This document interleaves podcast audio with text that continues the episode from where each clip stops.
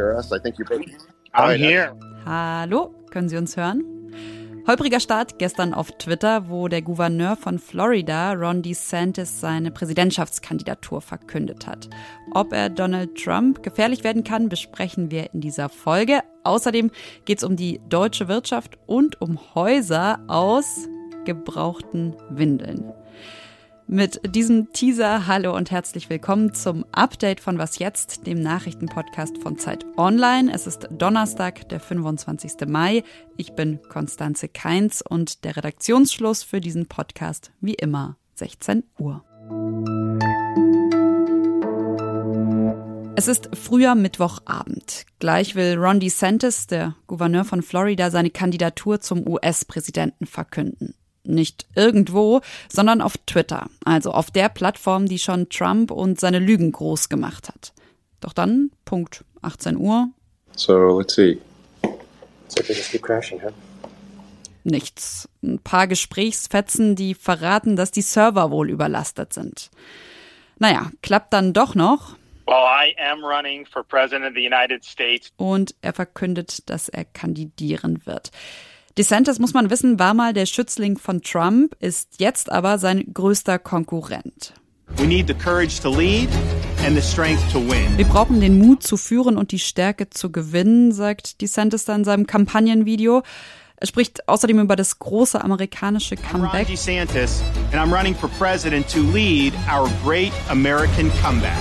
Und da fällt natürlich irgendwie direkt die Ähnlichkeit zu Trumps Make America Great auf. Wofür DeSantis aber eigentlich steht, weshalb er überhaupt Präsident werden will, das wurde gestern Abend nicht wirklich klar, sagt unsere US-Korrespondentin Johanna Roth.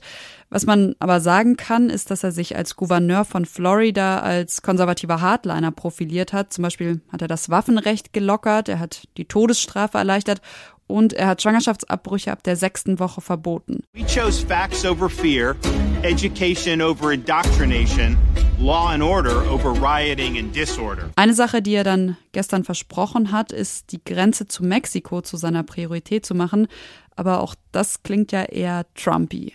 Und der, also Donald Trump, liegt in aktuellen Umfragen vor DeSantis und ihm kommt noch was entgegen, nämlich dass DeSantis nicht der Einzige ist, der ihn bei den Republikanern herausfordert. DeSantis hat zwar die größten Chancen, aber es gibt dann noch zum Beispiel Nikki Haley oder den republikanischen Senator Tim Scott aus South Carolina, die sind auch schon im Rennen und es könnten noch mehr hinzukommen. Und wenn man sich nochmal 2016 anschaut und bisschen vergleicht, dann steigen Trumps Aussichten auf die Kandidatur, je mehr Bewerber und Bewerberinnen es eben unter den Republikanern gibt. Noch ist natürlich alles offen, aber Trump hat den holprigen Twitter-Start von DeSantis natürlich gestern direkt mal auf seinem eigenen Netzwerk auf Truth Social kommentiert und geschrieben, wow, seine ganze Kampagne wird ein Desaster. Wenn die Wirtschaftsleistung in zwei aufeinanderfolgenden Quartalen zurückgeht, dann sprechen Expertinnen und Experten von einer technischen Rezession. Und in genau der befinden wir uns gerade. Das hat heute das Statistische Bundesamt in Wiesbaden gemeldet. Ende April hieß es noch, ach, so schlimm ist es gar nicht. Konkret hatte das Amt mit einer Stagnation gerechnet. Jetzt aber ist eben doch klar geworden, Deutschlands Wirtschaft ist um 0,3 Prozent im Vergleich zum Vorquartal geschrumpft. Ihnen hier einfach diese Zahl auftischen wollen wir natürlich nicht, sondern das Ganze einordnen und verstehen, woran liegt's. Und diese Frage hat mir mein Kollege Zacharias Zacharakis aus dem Wirtschaftsressort von Zeit Online beantwortet. Die Daten zeigen, dass vor allen Dingen der Konsum nachgelassen hat. Also die Leute kaufen weniger, als sie es äh, vor einem Jahr getan haben.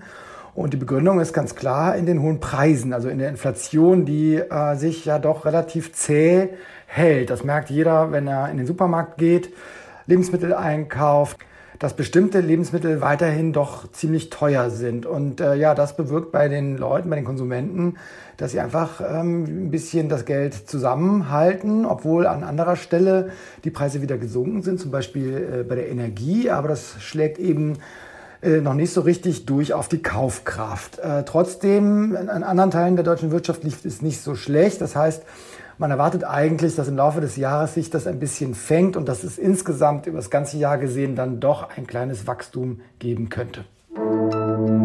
Schon vor einigen Tagen hatte Jewgeni Prigozhin, der Chef der russischen Söldnergruppe Wagner, angekündigt, seine Truppen aus Bachmut abzuziehen, also aus der völlig zerstörten ostukrainischen Stadt. Jetzt ist es wohl soweit. Der Abzug hat begonnen. Das hat mittlerweile auch die Ukraine bestätigt. Und laut dem Wagner-Chef wird sich die Truppe jetzt erstmal in ihre Lager zurückziehen, um sich zu erholen und auf weitere Einsätze vorzubereiten. Bachmut soll die russische Armee nun selbst kontrollieren.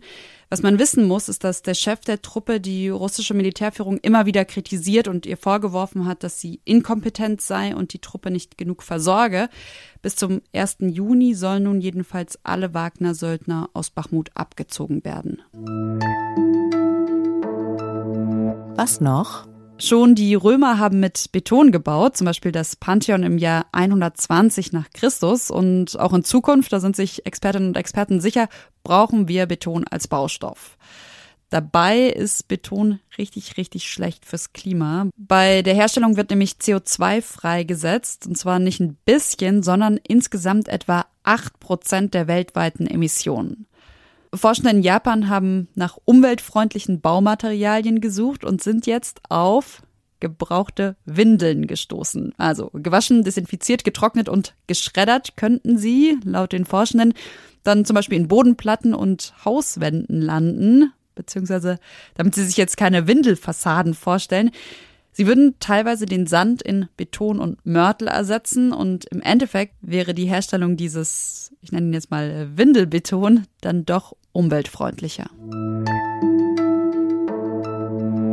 Und das war's von Was jetzt am Donnerstagnachmittag und von mir Konstanze Keins. Sie können uns wie immer sehr gerne schreiben. Wir freuen uns über Lobkritik und Anmerkungen an wasjetzt@zeit.de und morgen früh begrüßt sie dann meine Kollegin Pia Rauschenberger hier. Tschüss und einen schönen Abend.